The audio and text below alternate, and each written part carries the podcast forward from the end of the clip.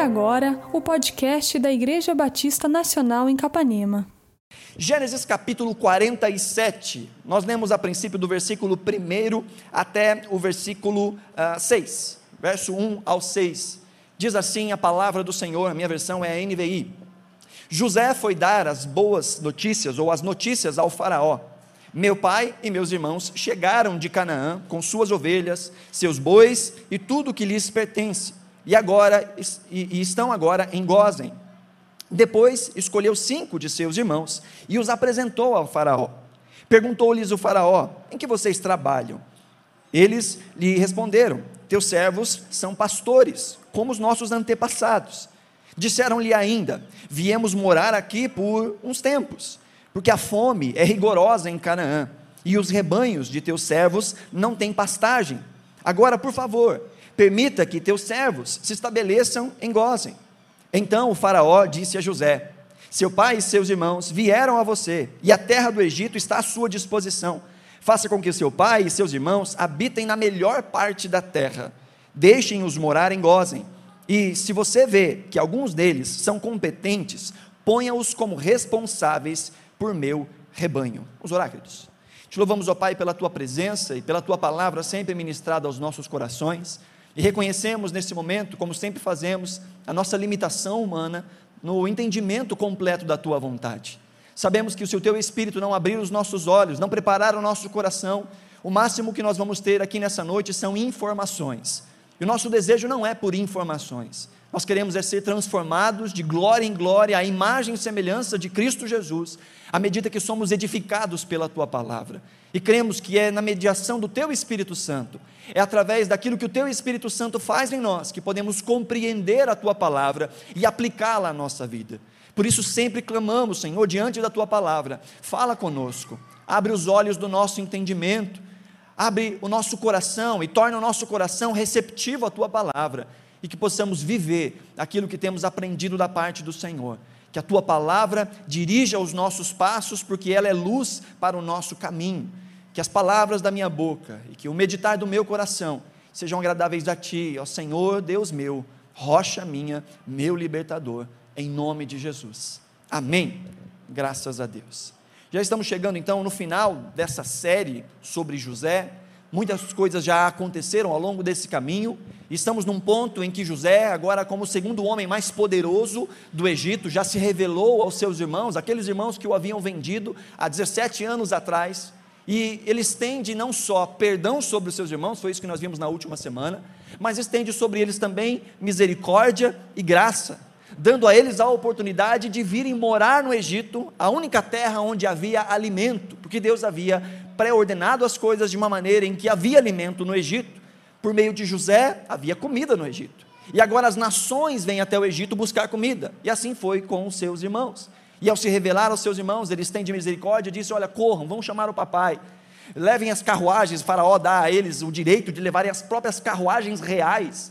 Vão lá, busquem o nosso pai, busquem as mulheres, busquem as crianças e venham todos morar na terra do Egito, porque aqui há mantimento.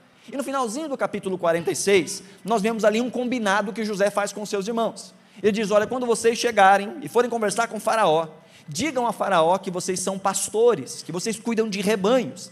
Assim vocês vão poder ficar nessa terra, a terra de Gozen ou de Goshen, essa terra onde a terra propícia para isso. E principalmente ali vocês não vão ser incomodados. Os egípcios não vão incomodar vocês, porque nessa cultura egípcia os pastores são desprezados. E vemos aqui nos versículos iniciais que nós lemos, no capítulo 47, que é exatamente isso que eles fazem. Eles obedecem à, instrução de José. Eles se apresentam, José vai até o faraó e diz: Olha, meu pai e os meus irmãos vieram, eles estão aqui, estão lá na terra de Gozen. E agora ele traz cinco dos seus irmãos, não sabemos quais desses irmãos, traz a presença de Faraó e Faraó pergunta para eles aquilo que José disse que perguntaria para eles. E os irmãos respondem: Olha, nós somos pastores. E é interessante a forma como eles falam, uma forma muito respeitosa. É óbvio, estão diante do, do homem mais poderoso ali, do mundo conhecido. Verso 3 diz: Em que vocês trabalham? perguntou Faraó. E eles lhe responderam: Olha aí, primeiro, teus servos, eles se colocam na postura de servos, teus servos são pastores, como os nossos antepassados.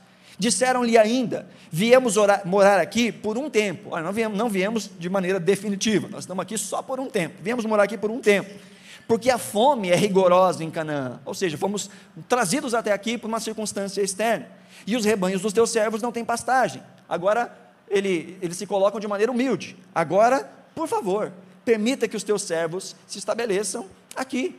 E a resposta de Faraó é favorável a eles.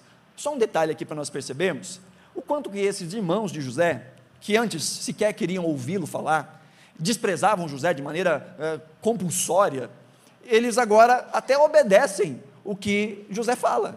José disse: façam isso, isso, e eles estão sem questionar, fazendo exatamente o que pediu. E Faraó, então, ah, é propício a eles, abençoa, dá a eles o direito não só de morar na terra, mas uma bênção a mais. Olha o verso 5 novamente. Então Faraó disse a José: Seu pai e seus irmãos vieram a você, e a terra do Egito está à sua disposição. Faça com que seu pai e seus irmãos habitem na melhor parte da terra. Deixe-os morar aí em Gósen. E se você vê que alguns deles são competentes, ponha-os como responsáveis por meu rebanho. Faraó ouve o relato dos irmãos de José e ele diz ele responde para José, ele não responde para os irmãos José, muito provavelmente porque havia ali um, um tradutor no meio do caminho. Né? Os irmãos falavam, o tradutor dizia para o faraó o que eles estavam dizendo, e agora o faraó simplesmente responde para José, porque José entendia o egípcio. E ele fala: pode falar para os seus parentes virem morar aqui, e digo mais: ele diz, se você acha que no meio deles tem gente competente, pode cuidar até do gado real, pode cuidar daquilo que me pertence mostrando que esta terra, a terra de Gozen, era de fato uma terra onde até mesmo ah, os, os, rebanhos de Faraó ficavam ali sendo cuidados. E eles agora são colocados é, em, no status de servidores do reino, no status de, de maior prestígio dentre toda a terra. Então é um momento de grande bênção sobre a vida deste povo, que está buscando ali simplesmente manutenção da sua vida, mas por intermédio de José ganham bênçãos maiores, ganham bênçãos sob medida. Verso 7, olha lá comigo, verso 7. Então José levou seu pai Jacó ao Faraó e apresentou a ele. Depois Jacó abençoou o Faraó e este lhe perguntou: Quantos anos o Senhor tem? Jacó respondeu ao Faraó: São cento e trinta os anos da minha peregrinação. Foram poucos e difíceis, e não chegam aos anos da peregrinação dos meus antepassados. Então Jacó abençoou o Faraó retirou-se. Algumas coisas para nós podermos destacar aqui. Primeiro, o Faraó pergunta ali ao pai de José, pergunta a Jacó quantos anos ele tem. E a forma como Jacó responde é muito interessante. Primeiro, porque ele diz, ele não fala quantos anos ele tem de vida, ele fala os anos da minha peregrinação são 130. Algo que é tão ah, intrínseco nessa família da aliança. Gente que entendeu o pacto que tem com Deus, que sabe que até chegarmos na nossa terra prometida, tudo aqui é peregrinação. Há muitas canções que cantamos na nossa igreja que fala que nós somos forasteiros, somos peregrinos, que vamos peregrinando. Essa é uma visão bíblica da nossa realidade. Não só estes entendiam isso no Antigo Testamento, como o Novo Testamento nos fala também que Deus tem preparado para nós novos céus e nova terra onde habitam a justiça. E que enquanto isso não acontece, enquanto a completude das coisas não acontece, nós vivemos do lado de cá, da maneira melhor que nós pudermos, dando glória a Deus e dando testemunho da graça de Deus nas nossas vidas. Entenda uma coisa: a Bíblia se resume em quatro grandes assuntos. Se alguém te perguntar o que a Bíblia fala, você pode responder: a Bíblia se resume em quatro grandes assuntos. O primeiro é a criação. Deus criou todas as coisas de maneira completa, perfeita e absoluta.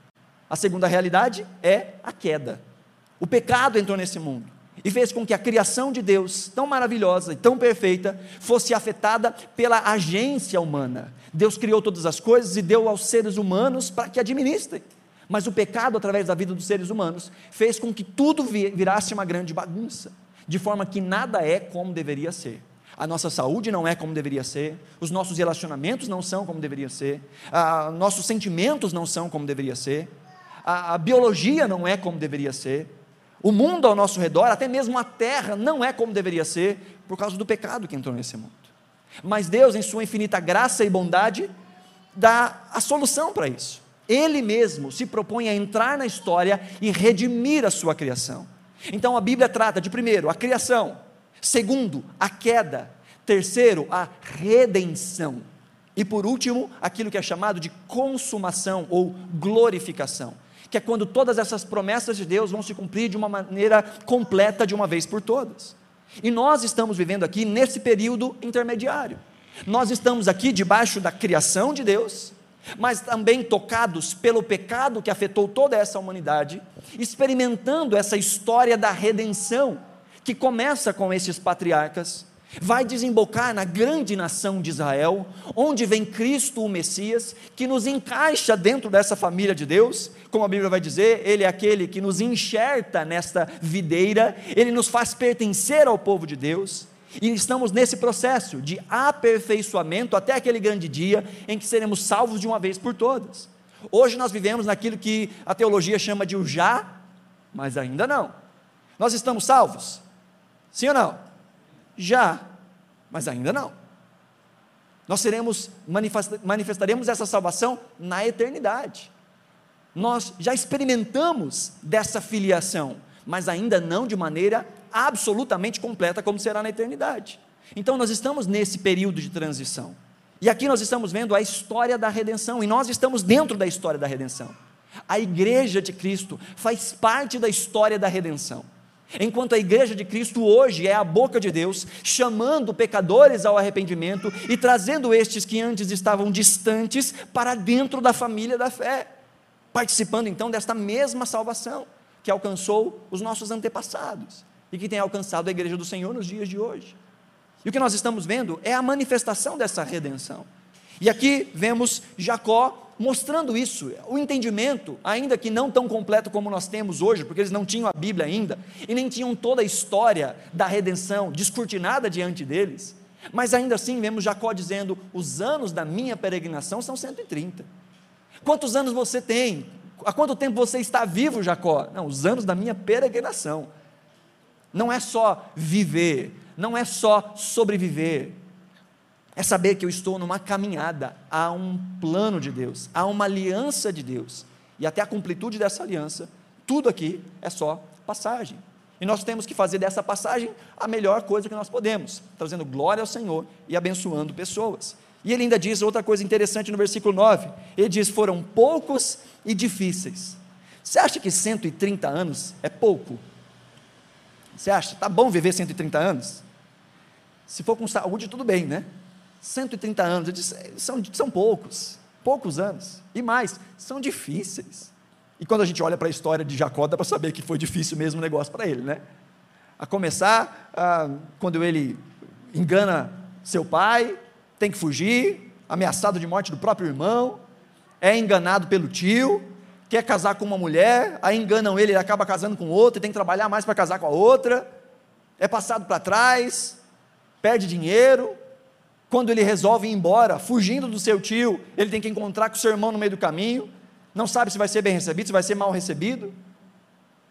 E depois nós estamos num tempo aqui em que, um pouco antes disso, ele ficou durante tanto tempo, durante mais de 13 anos, imaginando que o filho a quem ele amava havia morrido.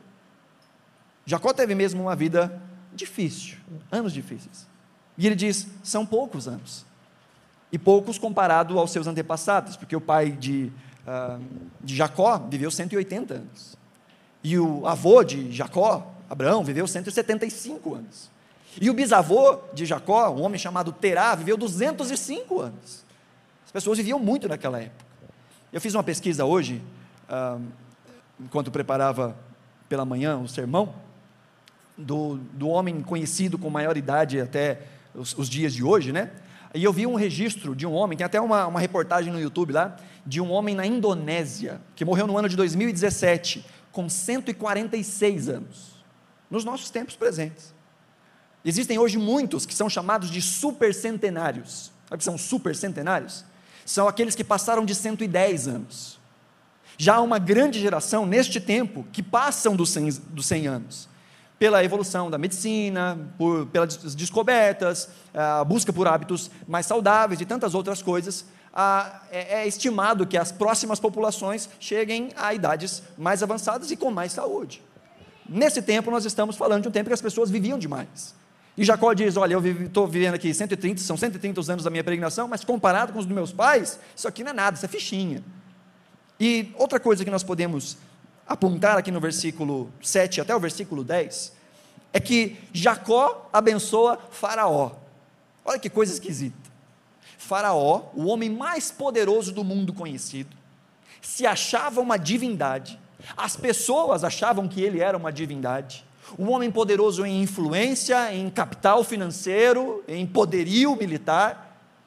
E diante dele está um homem de 130 anos, que está vindo da sua terra porque não tem comida, buscar asilo na terra do Faraó, e quem abençoa é Jacó. É Jacó quem abençoa o Faraó. E Hebreus vai dizer que é o maior que abençoa o menor. Jacó, aqui nessa ocasião, é o maior. O que é completamente contrário aos padrões desse mundo, né? Porque os grandes desse mundo são aqueles que têm mais influência, mais status, mais dinheiro, mais poder. Inclusive, há muitas pessoas que buscam essas coisas para se sentirem maiores. E há muitos que, quando chegam nesses postos, se colocam como superiores e tratam os outros como inferiores. Mas dentro do processo bíblico, tanto no Novo quanto no Antigo Testamento, o caminho de Deus é sempre o inverso. Os maiores são aqueles que têm mais comunhão com o Senhor, que são mais humildes. Jesus vai dizer que aqueles que querem ser os maiores nessa terra têm que ser aqueles que mais servem. E diante do homem mais poderoso do mundo, quem de fato aqui é grande para abençoar é Jacó. E Jacó abençoa na entrada e na saída. Jacó chega e abençoa Faraó, bate um papinho rápido, fala de idades e amenidades, e antes de ir embora, abençoa Faraó duas vezes, cumprindo a própria promessa que Deus tinha feito a esse povo. Deus disse para Abraão duas vezes. Primeiro, ele disse: Em ti serão benditas todas as nações, todas as famílias da terra. E aqui está Jacó abençoando uma nação, na pessoa física do Faraó. E mais, Deus havia dito também para Abraão: Abençoarei os que te abençoarem. E o povo de Israel está recebendo uma grande bênção de estar naquela terra, de comer daquela terra. E Jacó está retribuindo aquilo que ele recebeu e dizendo que o Senhor te abençoe. Nós não temos o registro de como foi essa bênção. Muito provavelmente um desejo de prosperidade e longos anos. Essa era a bênção mais comum ah, dada pelos israelitas na, na história, não só para o seu próprio povo, como para outras nações. E aqui vemos Faraó sendo abençoado. E já tem aqui mais uma aplicação para nós, queridos. Primeiro, essa, essa que nós já vimos. Entender que ah, o nosso lar não é aqui, e que aqui é a nossa peregrinação e fazemos o melhor que nós podemos na nossa peregrinação. Mas em segundo lugar, lembrar que nós somos chamados por Deus a abençoar os ambientes nos quais nós estamos. Que independente da nossa posição social, independente da nossa posição hierárquica em qualquer lugar, no trabalho, na escola, seja onde for, nós somos plantados por Deus nos ambientes para sermos bênção, para abençoar. E como é que nós abençoamos? através das nossas ações nós abençoamos. Quando vivemos de maneira responsável, consequentemente nós estamos abençoando os ambientes onde nós estamos. Segundo, através do nosso testemunho. Há muitos que pregam com a boca, mas a sua vida diz completamente o oposto. Mas aqueles que têm uma vida de quem ama e teme a Deus, têm autoridade para falar de Deus. E o nosso testemunho abençoa. Terceiro, nós abençoamos com as nossas palavras lançando palavras de bênção, sendo diferente dos outros que só reclamam, que só murmuram, que só falam mal, usando a nossa boca para abençoar e não para amaldiçoar, não dando vazão às fofocas, às intrigas, às coisas que todo mundo faz nessa terra, mas usando a nossa boca para aquilo que é útil, para aquilo que é proveitoso, para aquilo que é construtivo. Assim nós abençoamos os ambientes onde nós estamos. E quarto, e não menos importante, mas muito mais importante, nós abençoamos os ambientes onde nós estamos através da nossa oração. Orando não só no local, como orando. Orando pelo patrão, orando pelos colegas de trabalho, orando pelos colegas de escola, de faculdade, orando pelos vizinhos, até aquele vizinho chato que joga lixo na frente da sua casa, você ora por ele, diz: Senhor, tem misericórdia da vida dessa alma penada, salva esse indivíduo, abre os olhos desse indivíduo, ora, abençoa. Abençoa quando você é perseguido, abençoa aqueles que perseguem em casa, pelos motivos que sejam, abençoa, ore. Jacó está mostrando o que é de fato ser um homem de Deus, aquele que abençoa, até pessoas que estão numa posição hierárquica maior. E o que acontece aqui, então, essa bênção vai ser realizada na vida dos israelitas. Verso 11: José instalou seu pai e seus irmãos e deu-lhes propriedade na melhor parte das terras do Egito, na região de Ramsés, conforme a ordem do Faraó.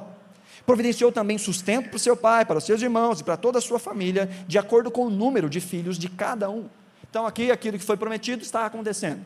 Jacó está indo com seus filhos, se, uh, se estabelecendo na terra e recebendo tudo aquilo que lhe foi prometido. Ou seja, presta atenção: Faraó está sendo abençoado porque ele abençoou os israelitas. E aqui no versículo 13 até o versículo 26, há uma mostra de que Faraó começa a prosperar a partir disso. Não só ele foi abençoado com as palavras de Jacó, como agora ele começa a prosperar de uma maneira ainda maior do que ele já tinha. Do versículo 13 ao 26, nos fala aí que o tempo de fome ainda não tinha acabado. Nós não vamos ler o texto todo, depois você pode ler em casa se quiser.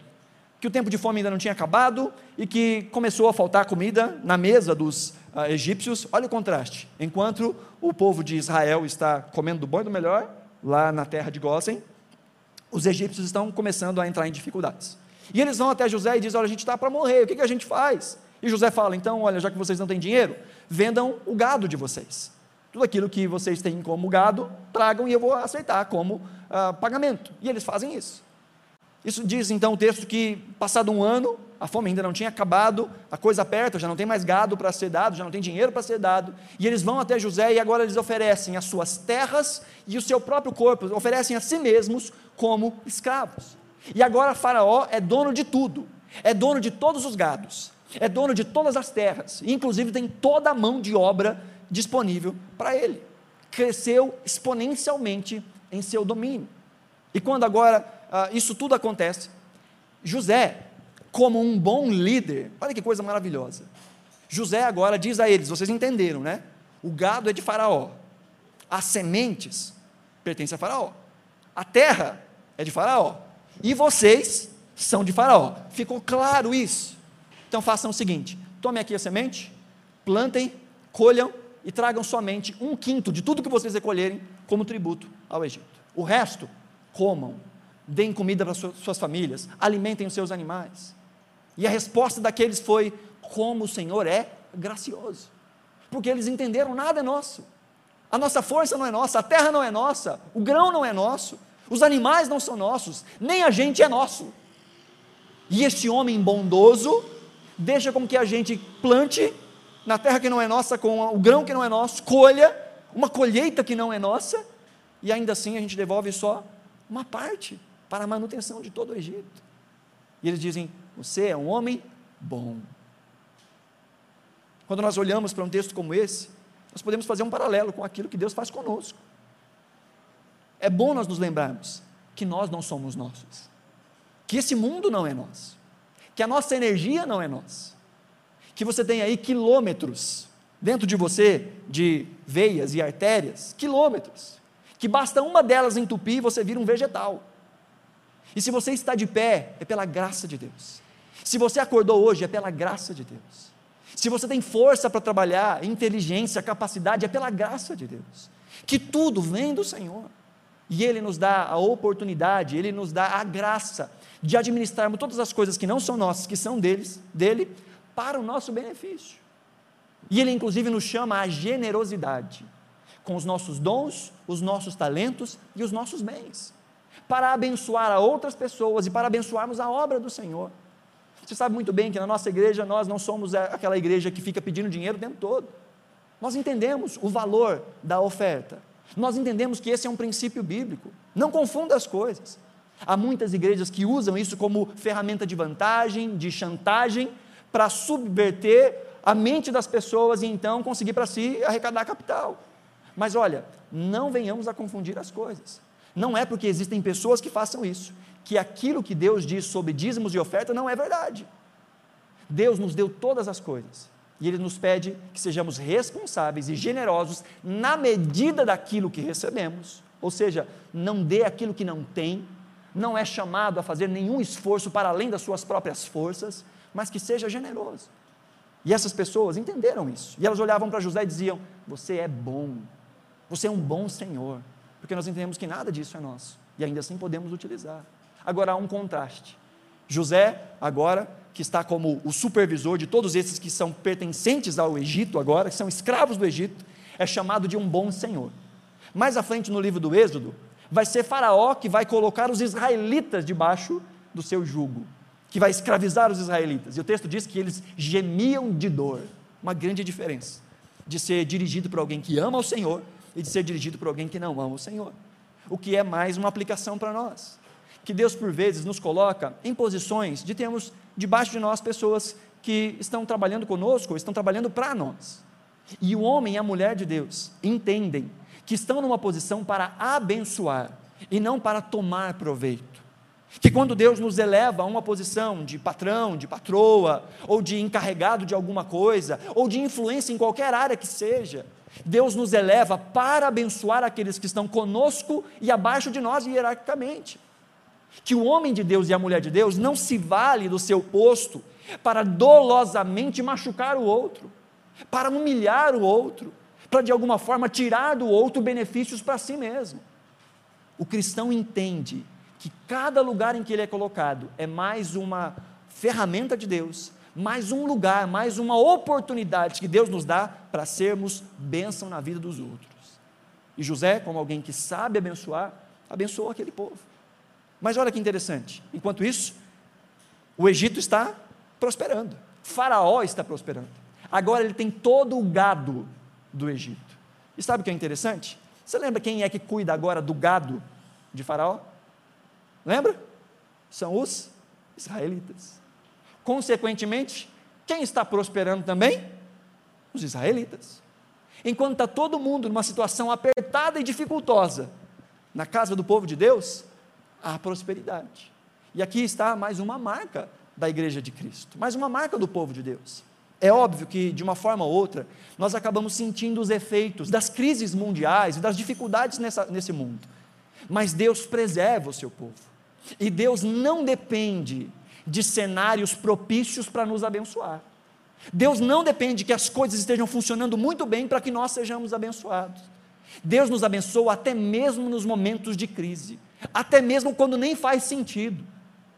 Quando nós olhamos para a nossa vida e dizemos, está todo mundo do lado de fora preocupado, desesperado, mas eu olho para mim e parece que Deus está me abençoando tanto. Eu não tenho sentido tantos esses efeitos, porque Deus preserva o seu povo. Há momentos na vida em que passamos por dificuldades como instrumento de Deus para moldar o nosso caráter. Mas há também momentos em que está todo mundo passando por crise.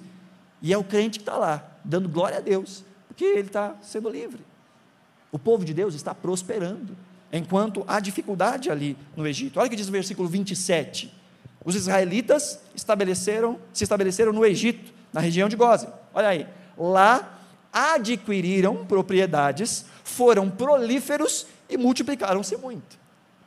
Estão adquirindo propriedades, como? Eles estão ganhando dinheiro. Como que eles estão ganhando dinheiro? Eles estão cuidando do rebanho de Faraó. Quanto é o rebanho de Faraó? Todo o rebanho da terra do Egito é de Faraó. Logo, eles estão cuidando de todo o rebanho da terra do Egito estão prosperando, adquirindo propriedades. Deus está abençoando o seu povo. E por que isso acontece? Porque esse povo foi abençoado por Faraó, Faraó foi abençoado por esse povo, e há esse ciclo de abençoamento, se é que existe tal palavra. E aqui está mais uma forma de nós abençoarmos os ambientes nos quais nós estamos. Quando nós somos abençoados nesses ambientes. Deus abençoa o ambiente por nossa causa.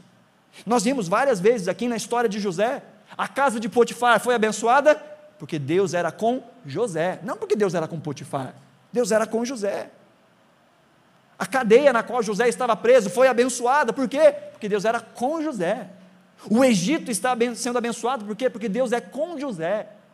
E as pessoas ao seu redor são abençoadas quando você se mostra como sal da terra, como luz do mundo, quando você ora pelos ambientes nos quais você, nos quais você está, então entenda: se você está em um ambiente difícil, se você está enfrentando dificuldades relacionais, entenda: Deus te plantou ali para que você seja a bênção, não para que você se torne parte deste lugar, não para que você se torne amargo, mas para que você seja luz, não para que você seja parte do problema, mas que você seja parte da solução. Deus te deu essa oportunidade de ser luz na sua família, na sua vizinhança, seja lá onde Deus tem te plantado nesses dias. Aproveite e seja uma bênção. Enquanto isso, o povo de Deus está prosperando. Verso 28. Jacó viveu 17 anos no Egito, e os anos da sua vida chegaram a 147. Aproximando-se a hora da sua morte, Israel chamou seu filho José e lhe disse: Se quer agradar-me, põe a mão debaixo da minha coxa e prometa que serás bondoso e fiel comigo. Não me sepulte no Egito. Quando eu descansar com os meus pais, leve-me daqui do Egito e sepulte-me junto a eles. José respondeu: Farei como o Senhor me pede. Mas Jacó insistiu: Jura-me. E José lhe jurou. E Israel curvou-se, apoiado em seu bordão. Aqui vemos mais uma vez Jacó mostrando o seu entendimento de que aquela não era sua terra e um profundo desejo pelo cumprimento da promessa de Deus, crendo que a promessa que Deus fez aos seus antepassados se cumpriria. Queridos, como é bom nós termos de fato a segurança de que aquilo que Deus promete, Ele cumpre. Talvez leve um tempo a mais do que a gente espera, mas o cristão é esse que crê de maneira completa na palavra de Deus, naquilo que Deus diz, naquilo que Cristo diz. Houve um tempo em que as pessoas amavam e clamavam e oravam, dizendo: Maranata, hora vem, Senhor Jesus. Que ansiavam pela volta do Senhor, que ansiavam por uma nova vida que está prometida para nós. Mas hoje em dia as pessoas se tornaram tão confortáveis neste mundo, nestas coisas, e têm tentado de todas as formas instrumentalizar a Deus para conseguir as coisas para ficar ainda mais confortável nesse mundo. Jacó mostra um desejo pela promessa uma fidelidade à promessa e uma esperança de que essa promessa vai se cumprir.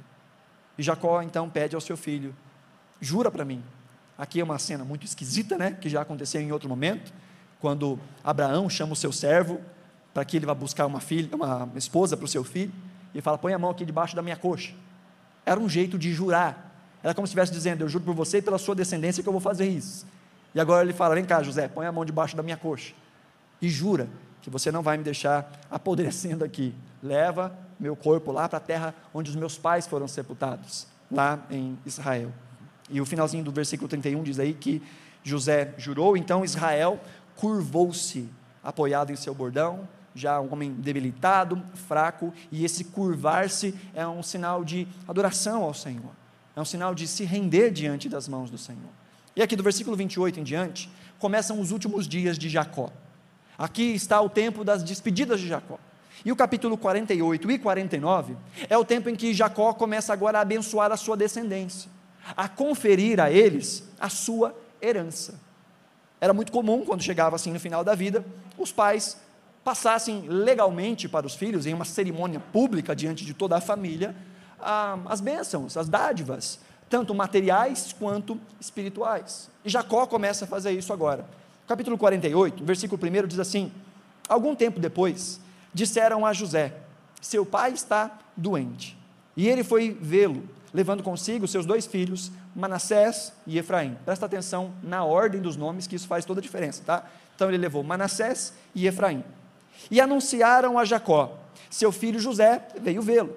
Israel reuniu suas forças, assentou-se na cama.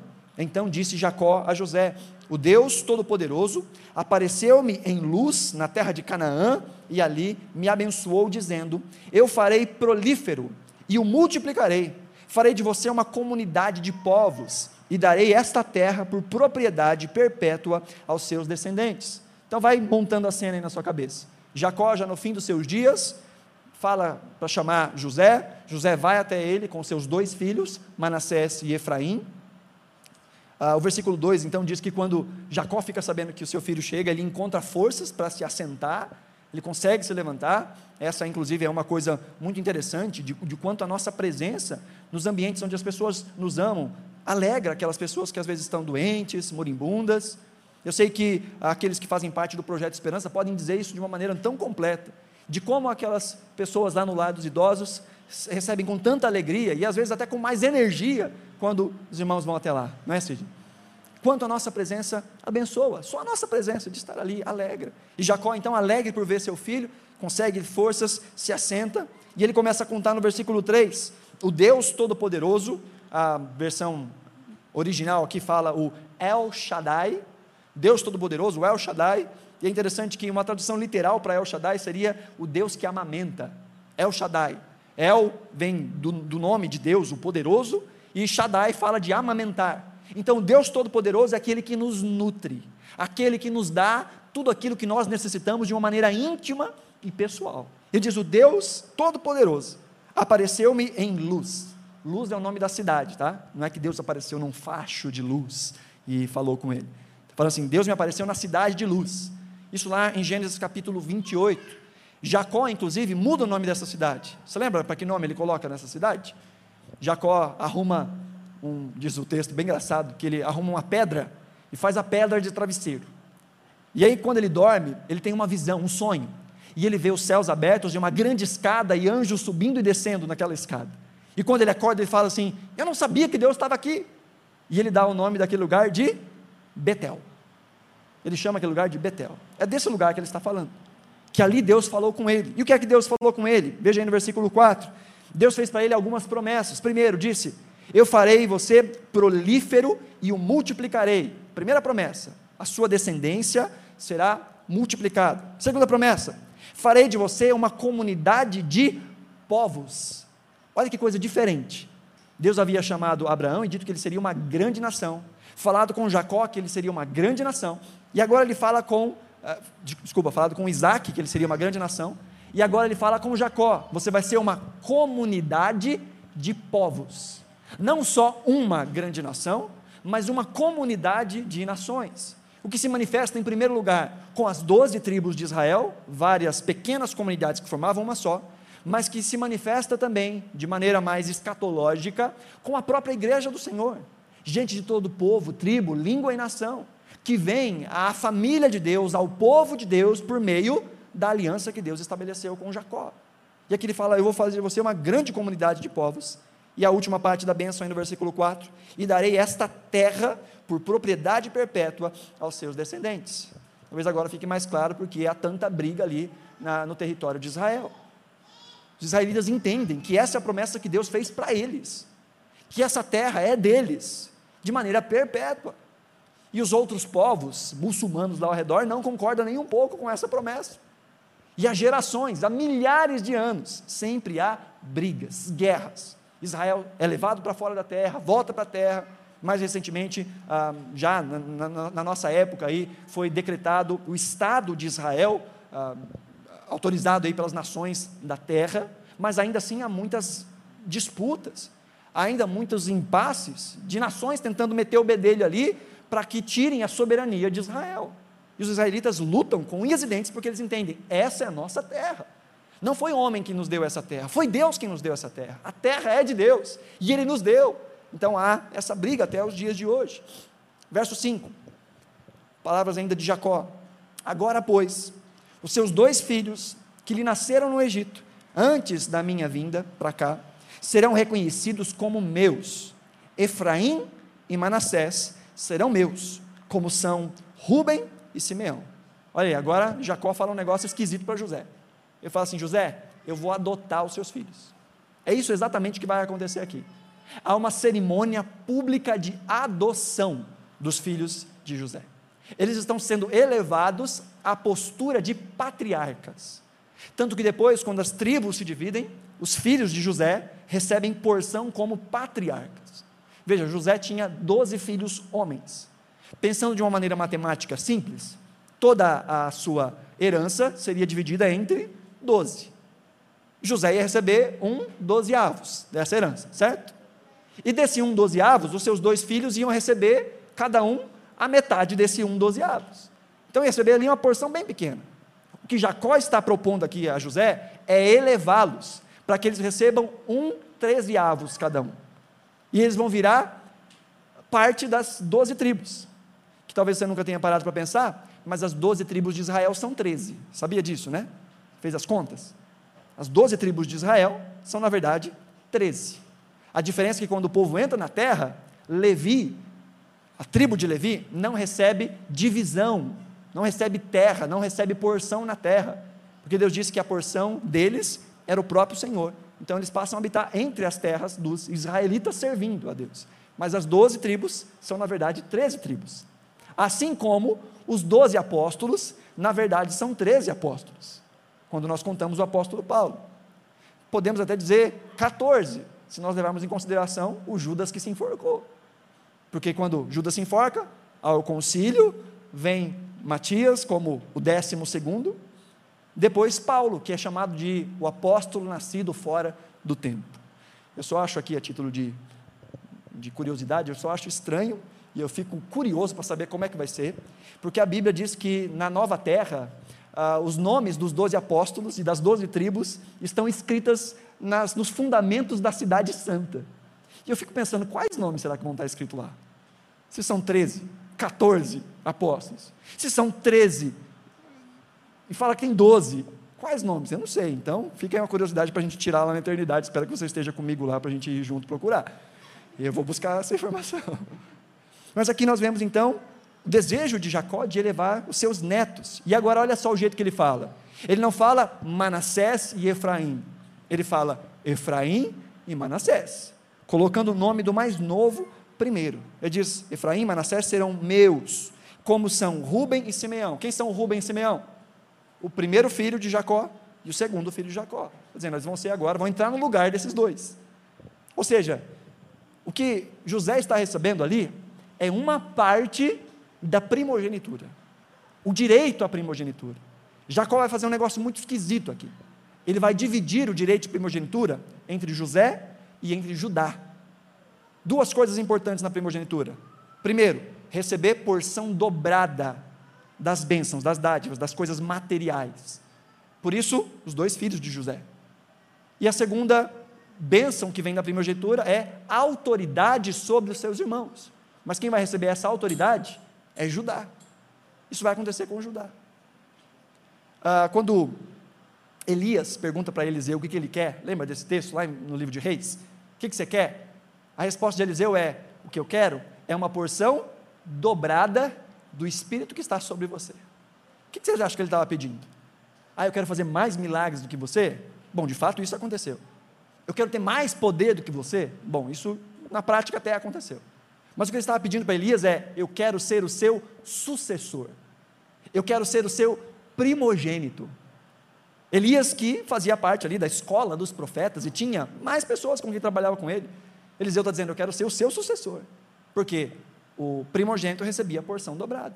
E aqui Jacó está dando a José porção dobrada na terra, elevando os seus dois filhos a essa estatura de primogênitos. Verso 6: Os filhos que lhe nascerem depois serão seus, serão convocados sob o nome dos seus irmãos, agora falando de Efraim e Manassés, serão convocados sob o nome dos seus irmãos para receberem a sua herança. Quando eu voltava de Padã, para minha tristeza, Raquel morreu em Canaã. Quando eu ainda estava a caminho, a pouca distância de Efrata, eu a sepultei ali, ao lado do caminho de Efrata, que é Belém. Então ele fala o porquê é que ele está fazendo isso, porque ele quer colocar os seus filhos, os seus netos ali na postura de filhos. Ah, e aqui há uma promessa, a promessa de Deus a, a Jacó, é essa promessa que ele quer estender aí também aos seus netos, agora trazendo eles como filhos. Ah, só mais uma coisa interessante, queridos. Uh, os filhos de José, então, vão receber essa postura de primogenitura, e uma outra parte vai ficar com Judá. Posteriormente, quando o reino de Israel está estabelecido, esse reino vai se dividir. E uma parte desse reino é governada pelos filhos de José, e a outra parte é chamada de reino de Judá, e é governada pelos filhos de Judá. Haverá então, de fato, uma separação, haverá dois povos. Mas eu já estou me antecipando aqui. Verso 8. Quando Israel viu os filhos de José, perguntou: Quem são estes? Respondeu José a seu pai: São os filhos que Deus me deu aqui. Então Israel disse: Traga-os aqui, para que eu os abençoe. Os olhos de Israel já estavam enfraquecidos por causa da idade avançada, e ele mal podia enxergar. Por isso José levou seus filhos para perto dele, e seu pai os beijou e abraçou. Israel disse a José: Nunca pensei que veria a sua face novamente, e agora Deus me concede, concede ver também os seus filhos. Em seguida, José os tirou do colo de Israel e curvou-se com o rosto em terra. O que está acontecendo aqui é uma cerimônia de adoção que não era incomum no antigo mundo. Há documentos, inclusive, de povos não uh, hebreus, de povos não semíticos, que faziam também esse processo, de avós que adotavam seus netos como filhos para uma divisão diferente na partilha da herança. E como é era esse ritual? Bom, eles eram trazidos e eram colocados entre as pernas do patriarca. Sim, eu sei que é esquisito, mas era assim que acontecia. Entre os joelhos, próximo aos joelhos. como simbolizando que estes era como se estivessem nascendo deste patriarca que os recebe como filhos. Ele então os abraçava e os beijava como quem acolhe dentro da família. E é exatamente isso que está acontecendo. Eles são abraçados e beijados por Jacó, e diz o texto que então José tira eles do colo, ou de entre os joelhos de Jacó, tira eles e se curva ah, em reverência ao pai, em honra ah, ao pai. Na sequência do texto aí, nós vemos agora a, a honra sendo dada a José e a herança sendo distribuída através dos seus filhos. Verso 13. E José tomou os dois, Efraim à sua direita, perto da mão esquerda de Israel, e Manassés à sua esquerda, perto da mão direita de Israel, e os aproximou dele. Olha aqui, gente. Está dando para entender a cena, né? José está aqui, e ele pega o mais novo e coloca com a sua mão direita, o pai dele está de frente, na mão esquerda. E pega o mais velho com a sua mão esquerda e leva para a mão direita do pai. Por quê? Na cabeça desse povo, a mão da bênção é a mão direita, a mão da força, a mão do poder. E quem é que recebe a maior bênção? O que nasceu primeiro. Essa era a mentalidade no mundo antigo. É abençoado o mais velho com a mão direita, porque é a mão que tem mais força, a mão que tem mais poder. E o mais novo é abençoado com a mão esquerda, com as bênçãos que sobram. E o que, que José está fazendo? Eu estou entendendo como é que funciona o negócio. E José não podia fazer um negócio desse, né? Ele está entendendo na vida do seu pai, como é que foi complicado na vida do pai isso. Talvez se ele lembrasse um pouquinho da sua história, ia ver que Deus ao longo da história fez diferente daquilo que todo mundo espera. Que Deus faz a sua aliança com é, Isaac e não com Ismael, que foi o primeiro a nascer. Que Deus faz sua aliança com Jacó e não com Esaú, que foi o primeiro a nascer. E agora ele está recebendo porção dobrada e ele foi o penúltimo a nascer mas como alguém que fazia parte daquela cultura, com a mentalidade formatada, acha que Deus abençoa de um certo jeito. E às vezes a gente acha assim também, né? Que Deus só funciona dentro da nossa caixinha. Não, Deus faz o que Ele quer. E ao longo da história, o que mostra que Deus é soberano e Ele faz o que Ele quer, na hora que Ele quer, do jeito que Ele quer. E Deus é perito em usar aquilo que não é para começar a ser, para envergonhar as coisas que acham que são que Deus pega os fracos e desprezados e usa para grandes coisas, para que Ele seja glorificado e as coisas que acham que são sejam envergonhadas.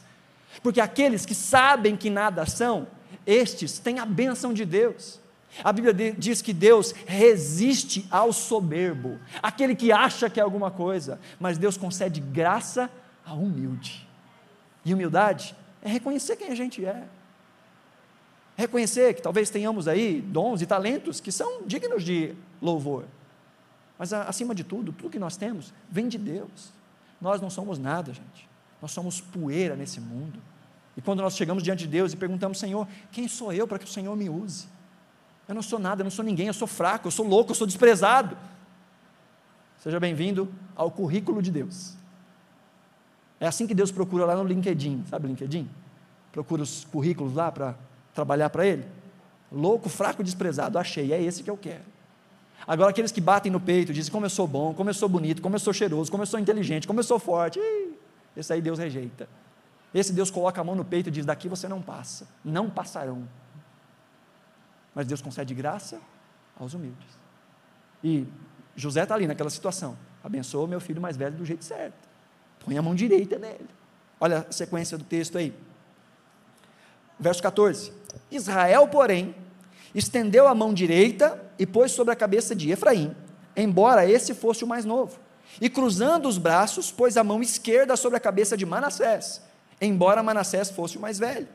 E abençoou a José, ele abençoou José enquanto abençoou seus filhos, dizendo: Que o Deus a quem serviram meus pais, Abraão e Isaque, o Deus que tem sido meu pastor em toda a minha vida, até o dia de hoje, o anjo que me redimiu de todo o mal, abençoe estes meninos. Outra versão diz: abençoe esses rapazes.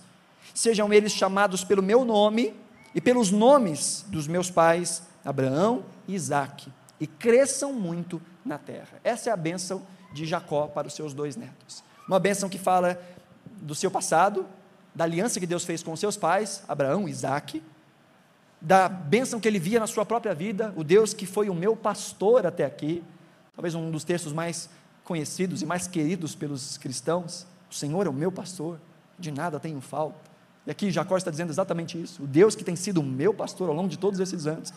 E ele fala aqui o anjo, anjo com letra maiúscula aqui, apontando para aquele que é chamado de o anjo do Senhor, o que é muito compreensível, e a maioria dos teólogos dizem que essa é uma manifestação antes da encarnação de Jesus, uma teofania, uma manifestação de Jesus antes da sua encarnação, o anjo do Senhor. E diz o texto, então, esse anjo do Senhor me redimiu de todo mal, mudou a minha sorte, mudou a minha vida, me resgatou. Ele diz que estes meninos sejam abençoados. E diz mais aí no finalzinho do versículo 15: Sejam eles chamados pelo meu nome, pelo nome dos meus pais, Abraão, Isaac, e cresçam muito na terra. Interessante que essa palavra aqui, essa expressão, cresçam muito, é uma palavra estranha para esse texto. É traduzida como cresçam muito, mas é uma palavra que é utilizada apenas para peixes. É a ideia de crescer em forma de cardume. Se a gente fosse traduzir de maneira literal aqui, o que Jacó está dizendo é que eles empeixem na terra, que eles sejam como peixe na terra. Esquisito isso, né? Mas tem uma explicação interessante para isso. Mais à frente, nós vamos falar sobre esse empeixar. Guarda aí, me lembra do peixe, tá? Se eu esquecer do peixe, você me lembra do peixe. Empeixar, que eles empeixem na terra. Na sequência, verso 17. Quando José viu seu pai colocar a mão direita sobre a cabeça de Efraim, não gostou. Por isso, pegou a mão do pai, olha que desaforado, na hora da benção. Não gostou. Tem direito de gostar alguma coisa, José? Não gostou. Tirou a mão do pai a fim de mudá-la para a cabeça de Efraim, cabeça de Efraim para de Manassés. Ele disse: Não, meu pai, esse aqui é que é o mais velho. Põe a mão direita sobre a cabeça dele, querendo ensinar o pai a abençoar seus filhos. Olha só. Verso 19: Mas seu pai recusou e respondeu: Eu sei, meu filho, eu sei.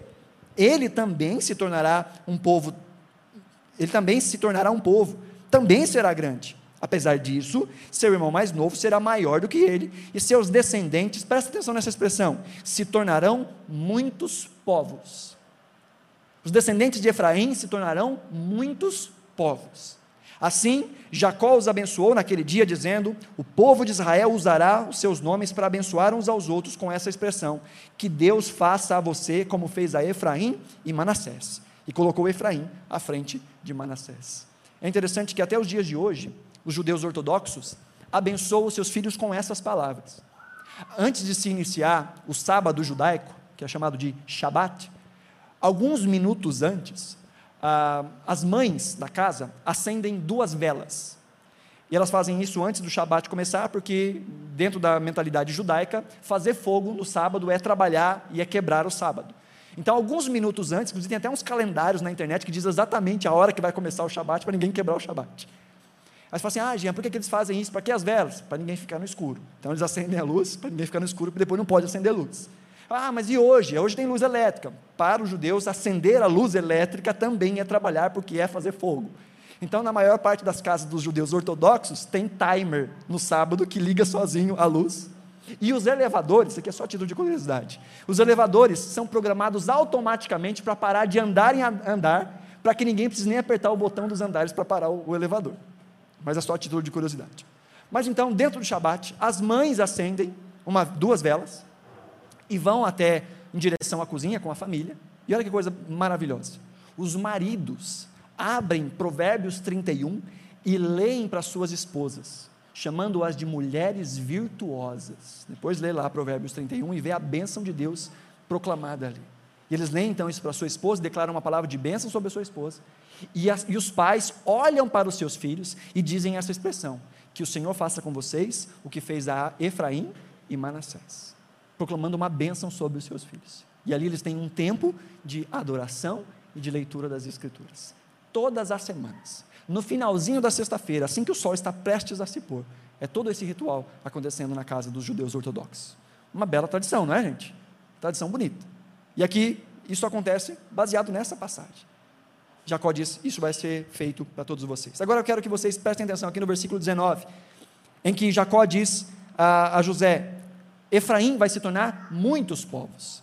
E isso acontece quando o povo de Deus, já estabelecido na terra prometida, começa um tempo ali de uh, monarquia.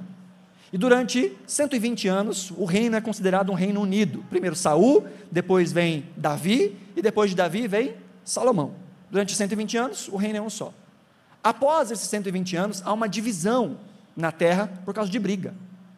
Lembra que eu falei no início que Jacó está dividindo a sua herança?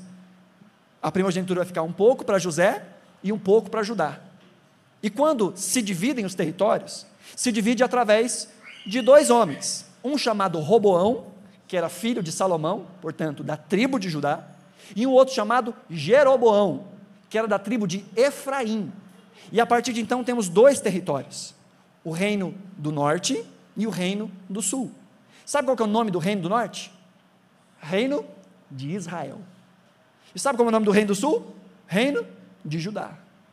Jacó disse: Olha, estes serão chamados pelo meu nome. E Efraim, que fica ao norte, passa a ser chamado de o reino de Israel, o reino de Jacó. E também é chamado apenas de Efraim. Quando vem o tempo do exílio dos persas, dos babilônicos, ah, o povo que está no reino do norte é levado primeiro. E eles se dispersam por todas as nações. E muitas nações são trazidas até o reino do norte. Então esse povo se mescla, se mistura em muitos povos, ao ponto de que nasce ali em Israel aquilo que é chamado de os samaritanos. E os judeus, reino do sul, têm implicância com os samaritanos, porque eles se misturaram. Ou seja, um povo de Deus se misturou com muitas nações e virou muitos povos. Gente, presta atenção nisso.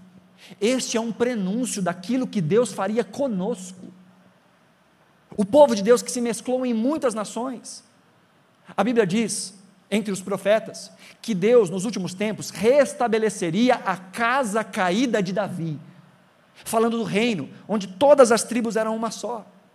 Num tempo em que Efraim já tinha sido disperso, ou seja, tinha se tornado em gentios, e que Deus ajuntaria para si de novo o seu povo, agora não só mais do Israel sanguíneo, mas um povo que é feito de muitos povos, de muitas gentes, de muitas nações.